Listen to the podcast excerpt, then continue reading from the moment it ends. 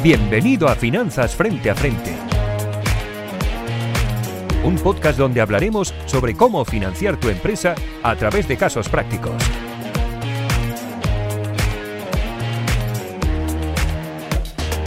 Bienvenidos al podcast de Finanzas Frente a Frente. Soy Jordi Altimira, em, partner de Lánzame y, de Advisor.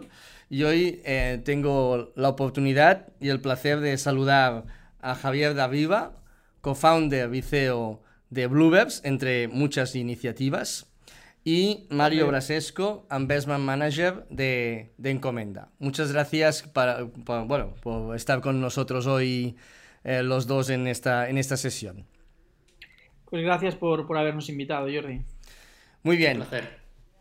Javier, un poco em, inicias eh, Bluebirds con los Tonys, eh, como como co-founders, ¿eh? Tony al cuadrado, ¿eh? que, son, son dos cracks.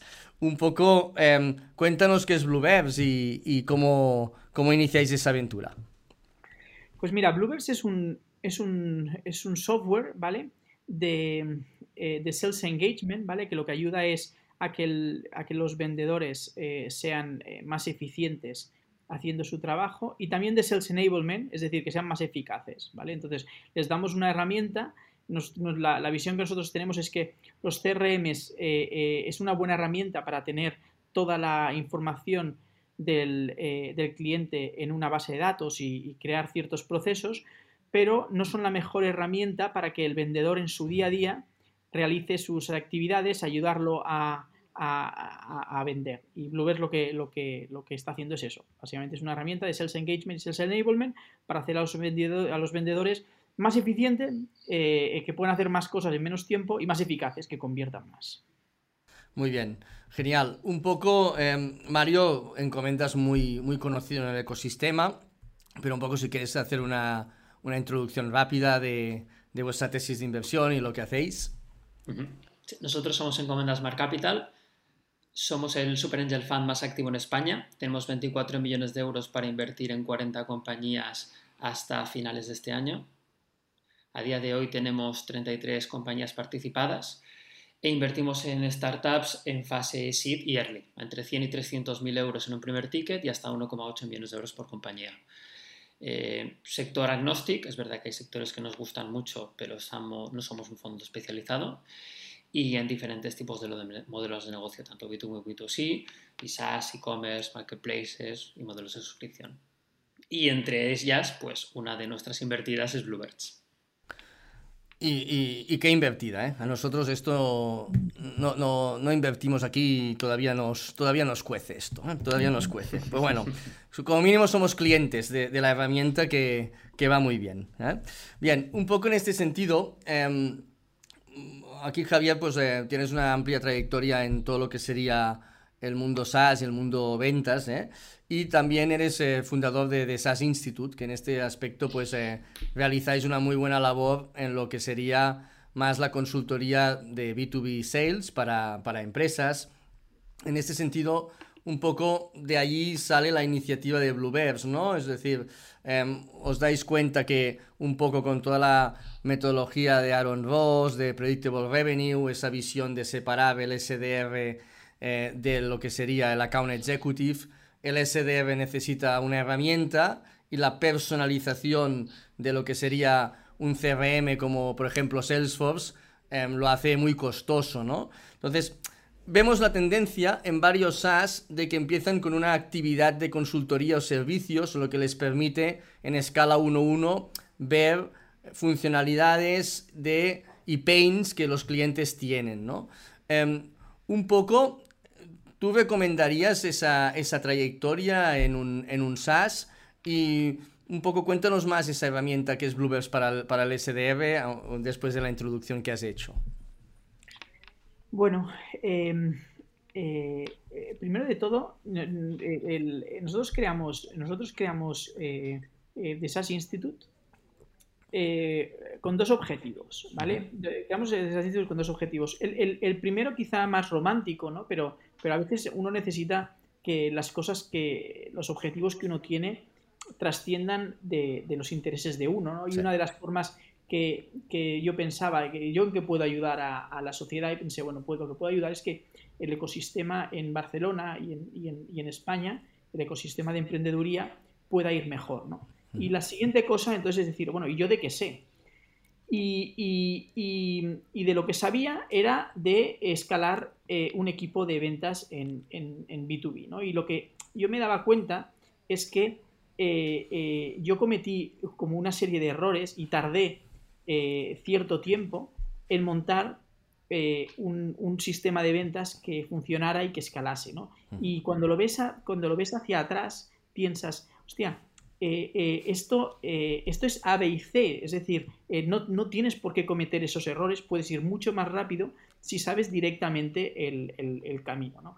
Cuando, cuando, cuando, cuando eso se, se, se es, es, es, esa forma de hacer las cosas, que, que, que es verdad que al final mucho es Aaron Ross, Predictable Revenue, etcétera, pero luego lo tienes que aterrizar y la Totalmente. teoría, aterrizarla, ahí está, es donde está eh, donde está la gracia, ¿no? Uh -huh. eh, si no, al final sería coger un libro y, y, y, y no es eso, ¿no? Uh -huh. y esa fue la, ese fue el, el, el inicio de, de, decir, oye, esto que, que esto que, que, ya lo hemos implementado en, en, varias empresas, en UserZoom, en Redpoints, etcétera, y hemos visto que ha funcionado, vamos a ver si, si, si, si puede funcionar en, en, si puede funcionar en otras, ¿no? Ese, ese era un poquito el, el objetivo.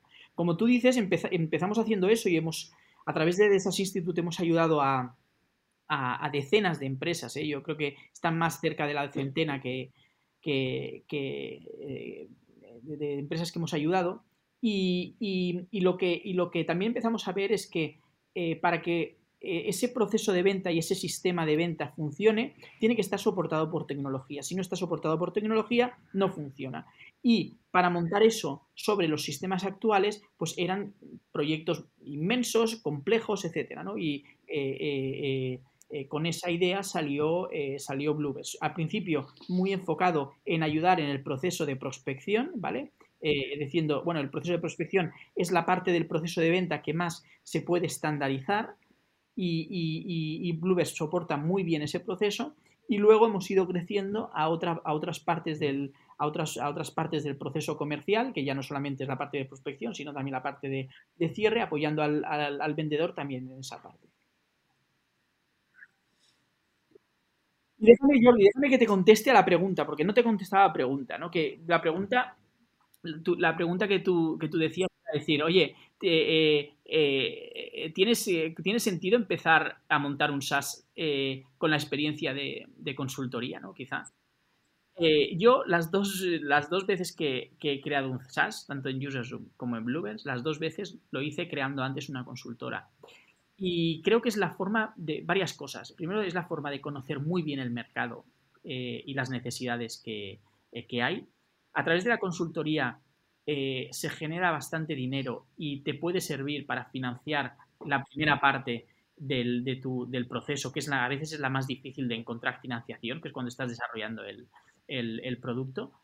Eh, y luego también eh, otra de las cosas que, cuesta uh, cuando empiezas es, es ser reconocido ¿no? como, como alguien que te, una marca de la que te puedes fiar a la hora de, de comprar eso. ¿no? Y si, si, si, si esa marca, la, la, detrás de eso, pues hay toda una serie de años de consultoría con clientes, pues también te, te ayuda a arrancar el, el SaaS.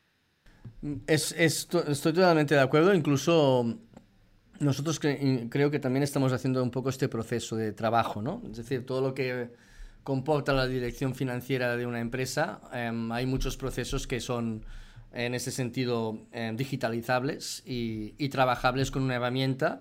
Y creo que lo, lo que comentas es, eh, es así, realmente pues te permite pues desarrollarla con más criterio, en esa fase inicial, pues oye, pues tenías el funding cubierto cuando la valoración no es tan elevada y, y efectivamente creas ese, ese branding, ¿no? Esa, esa sales machine que tiene que combinar pues varios aspectos, ¿no? De outbound, de inbound, ¿no?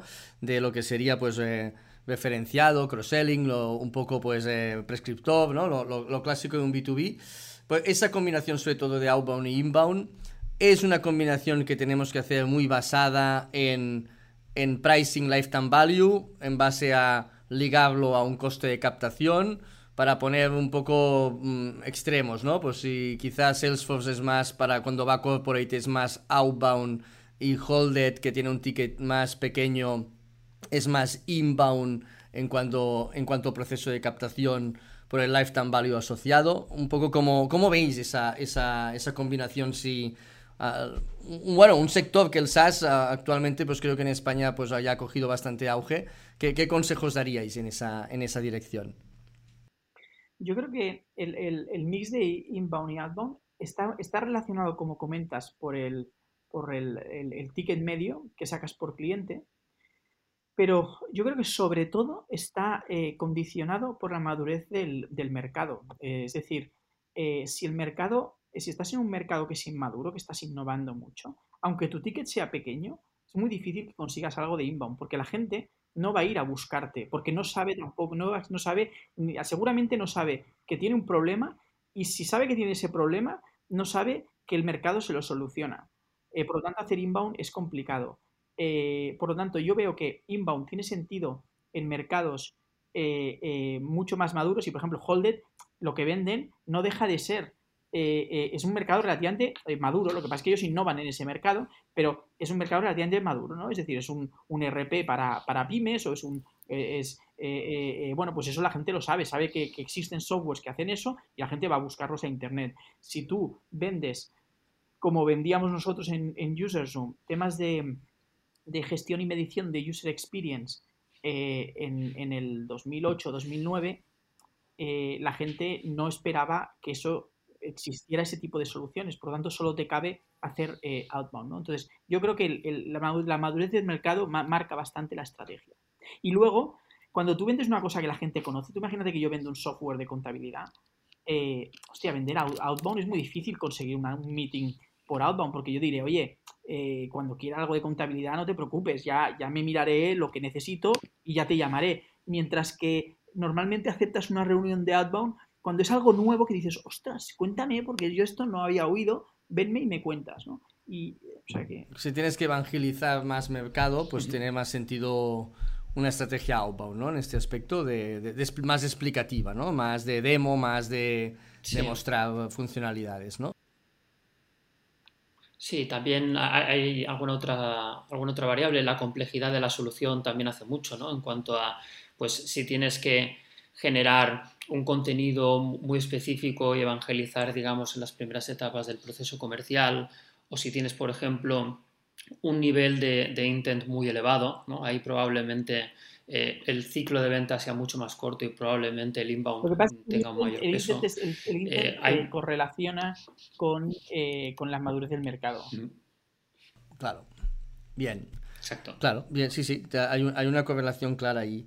Bien, buen enfoque em, y, buena variable. Un poco, todo, todas estas metodologías que eh, están muy ubicados a, dar cierta escalabilidad a la venta y sin duda pues un, un, SaaS eh, necesita, tiene esa parte tecnológica que permite escalar, tiene necesita crear esa maquinaria para también escalar la parte de ventas, pero tenemos eh, en el mercado muchísimas empresas B2B, eh, ¿no? Más tradicionales, eh, empresas de servicios, eh, empresas industriales.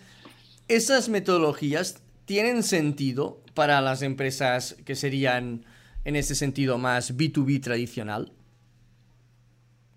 ¿Cómo lo veis? contesta, empieza tú, Mario. Va, Mario, va. Yo creo personalmente que sí. Yo creo personalmente que sí. Probablemente eh, tiene que haber una, evangelización todavía más grande de ese tipo de clientes, porque quizá no son conscientes de la oportunidad de probablemente incorporar estas metodologías y procesos y tecnología a su manera de hacer tradicional. Creo que el COVID evidentemente ha ayudado mucho en eso. Eh, ahí la clave un poco es identificar, pues probablemente dentro de lo que es la madurez del mercado, dentro de las grandes compañías, probablemente donde está el pin más grande y, donde esa tecnología puede tener mucho, mucho más sentido cubriendo una necesidad más grande. Eh, ahí seguramente Javi pues, pueda tener una, una, opinión como mucho más específica de eso, pero sí, yo creo que evidentemente eh, cualquier eh, digamos, eh, proyecto como Bluebirds, ¿no? que apoye con tecnología, procesos, KPIs a una empresa tradicional, evidentemente va a hacer que los resultados de esa compañía mejoren de forma muy Sí, sí, yo en la, en la línea de lo que, de lo que comentas, o sea, hay, hay cosas que son, una, son mejoras en, en, en el proceso que son, son obvias, ¿no? Es decir, dividir prospecting, eh, prospectar de, de, de cierre pues es una mejora en el proceso, es la especialización, eso lo ha habido en todas las industrias. Cuanto más te especializas, mejor eres en cada parte del proceso. Por lo tanto, yo creo que esa, esa mejora, eh, yo creo que llegará a, llegará a otras. Y, y, y luego, eh, eh, poner tecnología eh, y poner, eh, poner tecnología en el, en el proceso de ventas, pues también, o sea, hay, hay, eh, hay, y al final la tecnología lo que va a hacer es una cosa que yo creo que la, la, la, la gente que está en ventas lo entiende rápidamente. Si con tecnología lo que vas a hacer es tener más actividad, pues obviamente más actividad normalmente acaba redundando en mejor, en mejor, eh, en mayores ventas. Si con tecnología vas a mejorar eh, el, el, el, contenido y el mensaje, pues vas a tener más, mayor conversión. Por lo tanto, al final eh, eh, yo lo veo dentro de lo veo dentro de ese proceso de digitalización del proceso de ventas. Al final, eh, y eso acabará llegando a todas las industrias. Es, es interesante. Yo un poco lo que puedo corroborar como experiencia propia, como empresa más de servicios, es que, que tiene todo el sentido, ¿no? Eh, yo lo descubrí gracias al, al, podcast Javier que hiciste con Bernat en ITNIC, un, un poco, y, y, dije, hostia, esto, esto, está, esto tiene que... Y realmente es apasionante el mundo de la venta, ¿no? Es decir, eso te lo dice un ingeniero, ¿no? Que, pero te, dices, eh, realmente hay...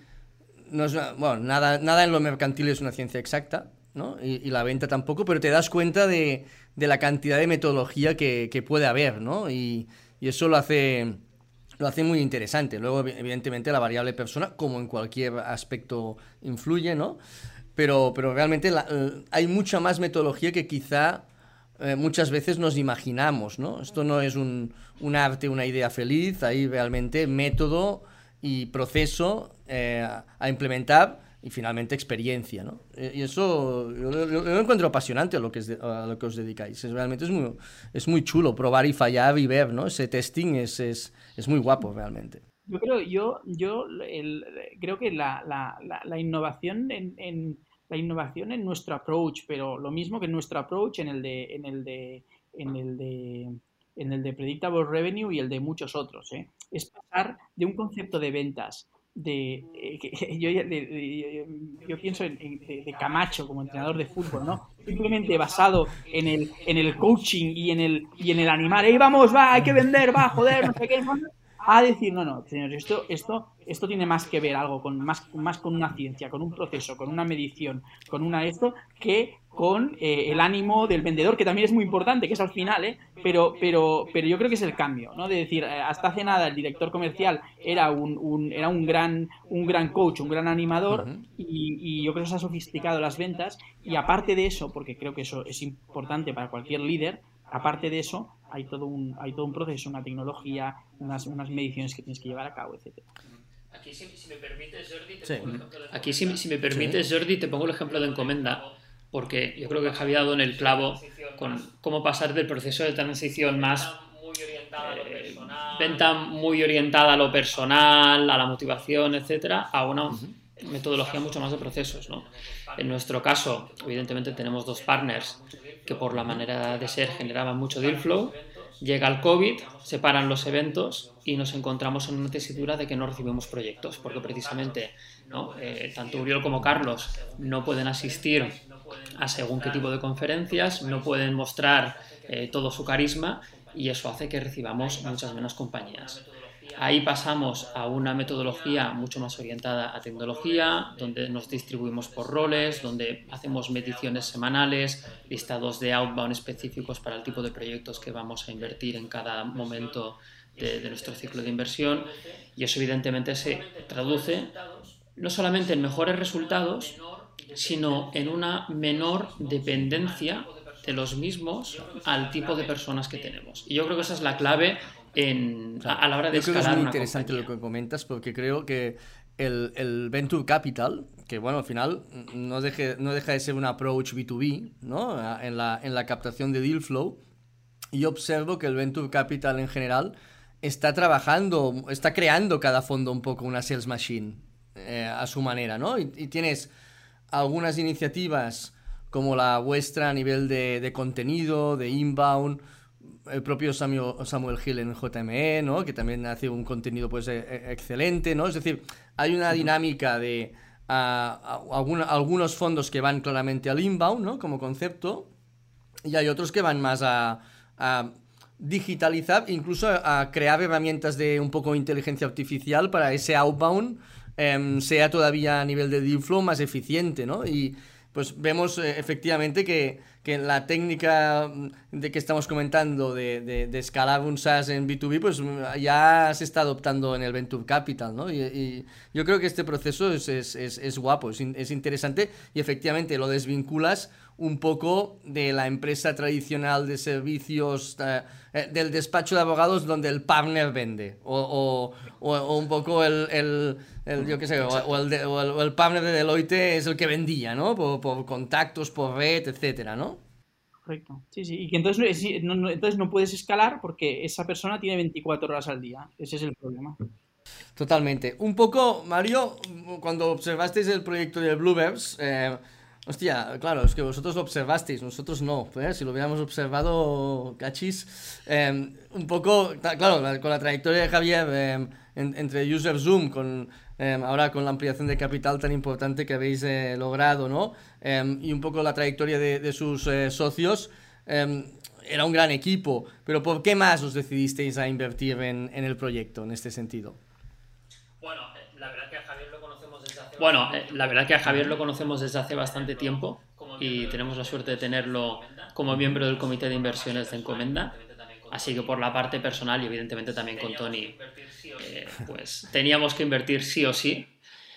Da la casualidad de que más por la parte de mercado, eh, yo personalmente era una industria que conocía un poquito, conocía a otros competidores como eran Outreach y Salesloft y sabía que eran empresas eh, muy grandes que estaban consiguiendo resultados muy muy interesantes y que la parte de profesionalización del prospecting era algo que en Estados Unidos había crecido mucho y que en Europa todavía faltaba por hacer. Y cuando vimos un poco la diferenciación de Bluebirds con un proyecto con una tecnología mucho más basada en la eficacia y en ser capaz de dar las herramientas adecuadas para darle el mensaje correcto al ICP correcto, del target market correcto, y desvincularse un poco de toda la, tecnología que había en base a la automatización, mailing masivo y demás, nos pareció un approach muy interesante, eh, especialmente para aquellas compañías ¿no? B2B eh, que eh, atacaban a clientes donde no te puedes permitir fallar. No puedes permitirte eh, lanzar el mensaje inadecuado porque entonces pierdes una gran cuenta y eso te hace el mes. Entonces, ese approach unido al equipo, unido a un poco la historia que nos acompañaba juntos, pues nos sentíamos obligados emocionalmente a, invertir en, en, Bluebirds y desde luego seguimos súper Totalmente, no, me extraña que no estéis contentos, que estéis contentos. ¿eh? Claro. Un poco, va, para cerrar me gustaría haceros una pregunta también a los dos, que creo que tenéis experiencia en este ámbito y creo que es relevante e interesante.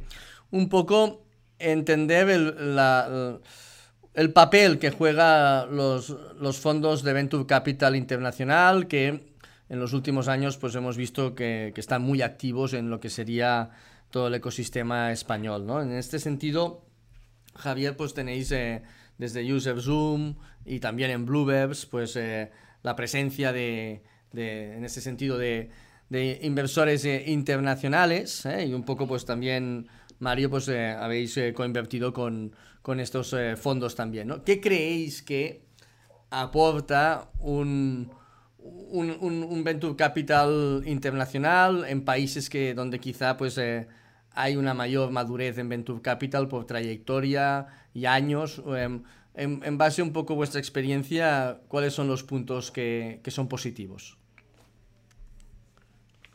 Va, Javier, si quieres empezar. Sí, empiezo. Yo, yo em, la primera cosa es que eh, tanto en Users como en Bluebird nosotros nacimos con una vocación internacional, ¿no? Entonces tú al final dices, a ver, eh, si eres internacional significa que tus clientes tienen que ser internacionales, que tus empleados tienen que ser internacionales y que tu consejo y tus accionistas tienen que ser internacionales. Por lo tanto, es una pata, eh, es una pata que, yo creo que tienes que tener si naces con vocación internacional. Esa, es la, primera.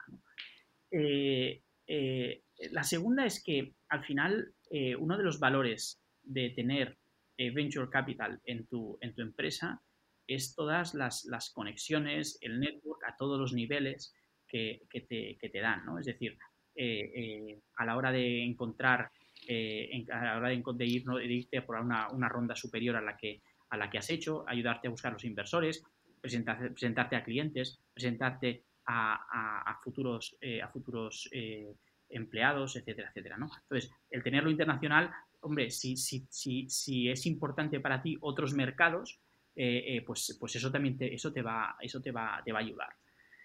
Eh, y luego al final depende mucho de la persona concreta que tú tengas en el consejo. Y, depende, o sea que eso ya, ya no, yo no creo, no creo que depende tanto de las, no creo que dependa tanto de las nacionalidades, sino del background que tenga esa persona, del feeling que tengas con esa persona, de lo motivado que esté con tu empresa, que también eso es muy importante, tal. Por lo tanto, eh, yo ahí sí que desmitificaría. Yo creo que hay, eh, eh, hay, hay venture capitals españoles buenísimos que a tenerlos en el, en el consejo es un, es un lujo y aportan mucho. Y, yo ahora, por ejemplo, en, en Encomenda estoy contentísimo, encomienda, en, en estoy contentísimo con los board members que tengo.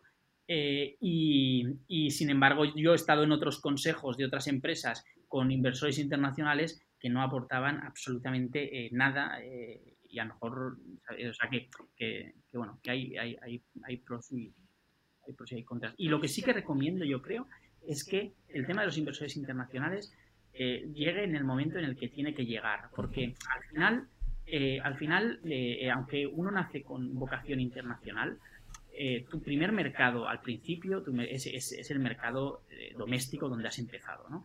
y ahí es donde necesitas, yo creo, apalancarte sobre, sobre, los, sobre el, ecosistema de, inversores de tu, de tu país. Yo creo que no, en, en, esta, en etapas muy iniciales, yo no recomendaría un fondo internacional. Luego sí, ¿eh? Bien, perfecto. Merci. No, la verdad que coincido bastante con lo, que dice Javi. No, la verdad que coincido bastante con lo, que dice Javi. Al final eh, hay una labor muy evidente ¿no? de gestión de los boards, ¿no? incluso el board en su conjunto y el board a nivel individual de cada uno de los miembros. Eh, y ahí creo que es clave ¿no? encontrar a un inversor que esté muy alineado con tu proyecto. Hablamos mucho del Product Market Fit y el Founders Market Fit, pero hay un Investors Founders Fit que también eh, da mucha tela que cortar. En base no solamente, como decía Javi, a la parte más de, de skills que te puede aportar el, propio inversor, sino también incluso afinidad personal. Respecto a la parte internacional, es verdad que hay proyectos que por lo general, ¿no? porque están en alguna industria altamente escalable, como puede ser el gaming o otras compañías más social, donde es más sencillo escalar global desde un inicio, pero efectivamente tienes que centrarte en un primer mercado para obtener métricas de esa industria, conocer muy bien el tipo de producto que tienes que desarrollar y ahí apalancante con un fondo nacional eh, tiene mucho sentido. Luego, evidentemente, el contar con un fondo nacional que esté reconocido ¿no? o que sea conocido por parte de otros fondos internacionales siempre te va a ayudar luego a conseguir una siguiente ronda con fondos internacionales.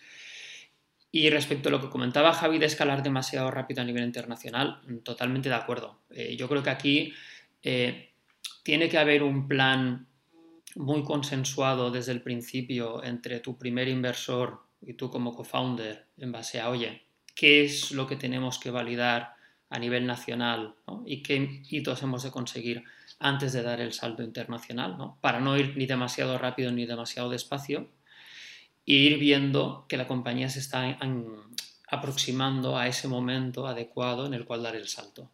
Probablemente es un ejercicio que que, no, hace todo el mundo ¿no? y que creo que es sano, creo que es sano, porque una internacionalización demasiado rápida puede costar muchas plumas y puede hacer que tomemos decisiones precipitadas en cuanto a estructuración de equipo, en cuanto a quema de caja, en cuanto a desarrollo de producto que luego a lo mejor no amortizamos y hacerlo demasiado lento, pues a lo mejor eh, minimiza el momentum positivo que podemos crear para posteriormente ir a esa ronda. Por lo tanto, como todo en la vida, es una cuestión de alineamiento y ponerse. Y de fasear, efectivamente. Pero apuntáis un tema que, ya que lo comentáis, eh, interesante, ¿no? Es decir, el papel del board, ¿no? El, papel del board en, en, la compañía, al final es un órgano de gobierno, ¿no? Eh, efectivamente hay un equipo promotor que es la clave, ¿no? De la iniciativa. Esto es, esto es indudable. Pero a partir de aquí, pues em, también en ese board hay, pues hay inversionistas y, socios capitalistas, ¿no?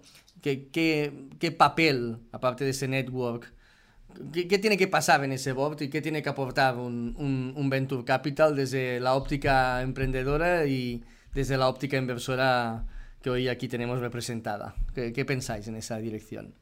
Yo creo que el, el, el, el board te tiene que ayudar a cuando tomas una decisión eh, eh, eh, tengas toda la información que necesitas para tomar una, esa, decisión y, hacerte un challenge a esa decisión. Es decir, de, mostrarte, los, mostrarte los diferentes ángulos que, que, tiene esa, esa, esa decisión eh, aparte de que luego al final se acaba tomando conjuntamente, pero siempre al final viene, eh, la, la, pone encima de la mesa el, equipo directivo, ¿no? Entonces, para mí la, función del board es, eh, obligarte en esa disciplina de decir, oye, preséntanos, tú, uno, uno al final está también en el, corazón a veces del emprendedor moverte a nivel, a nivel intuitivo y a nivel, y bueno, pues te, te obliga a, a justificar con los números esa decisión, a darte otros ángulos eh, eh, eh, de, esa, de, esa, de, esa, decisión. Yo creo que uno de los,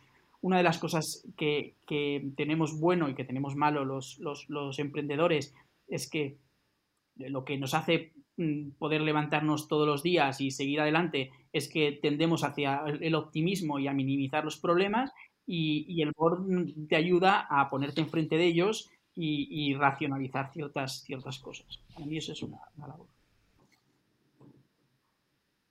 Sí, y al final complementas puntos de vista, ¿no? El, propio inversor al final ve tu compañía desde un punto de vista más abstracto, ¿no? Y desde la distancia, y eso te permite, pues, identificar algunos puntos estratégicos que tú que estás en el día a día a lo mejor no ves. Evidentemente, eh, como siempre, tiene que haber un consenso entre los diferentes miembros del board, eso por supuesto, y tenemos que ser conscientes también de que el que está en el día a día es el emprendedor. Y al final, eh, el emprendedor tiene que hacer de emprendedor y el inversor tiene que hacer del inversor, porque a veces nos hemos encontrado inversores queriendo hacer de emprendedores y eso puede generar también eh, cierto tipo de dinámicas que tampoco son positivas. Pero, pero bien, como decía Javier, apuntar aportar, mejor dicho, diferentes perspectivas, diferentes puntos de vista, porque a lo mejor tienes diferentes miembros del, board eh, con perfiles y conocimientos diferentes y eso también enriquece la toma de decisiones. Y por lo general, eh, incluso apoyo, ¿no? porque a veces hay decisiones que hay que tomar que no son fáciles y creo que el buen inversor, no solamente el que está ahí para eh, guiar cuando hay que tomar decisiones de crecimiento, de internacionalización y demás, sino también eh, apoyar, eh, si me permites, eh, emocionalmente ¿no? en la toma de decisiones que probablemente no sean tan, tan fáciles. Oye, pues muchas gracias a los dos por, por esta charla tan, tan interesante y, y nada, em, esperemos que Bluebird siga con esta evolución tan, tan espectacular y y que Encomenda siga siendo uno de los fondos más activos del ecosistema como, como, es, como, ha, como ha sido en estos últimos años. Muchas gracias a los dos. Muchas gracias a ti. Muchas gracias.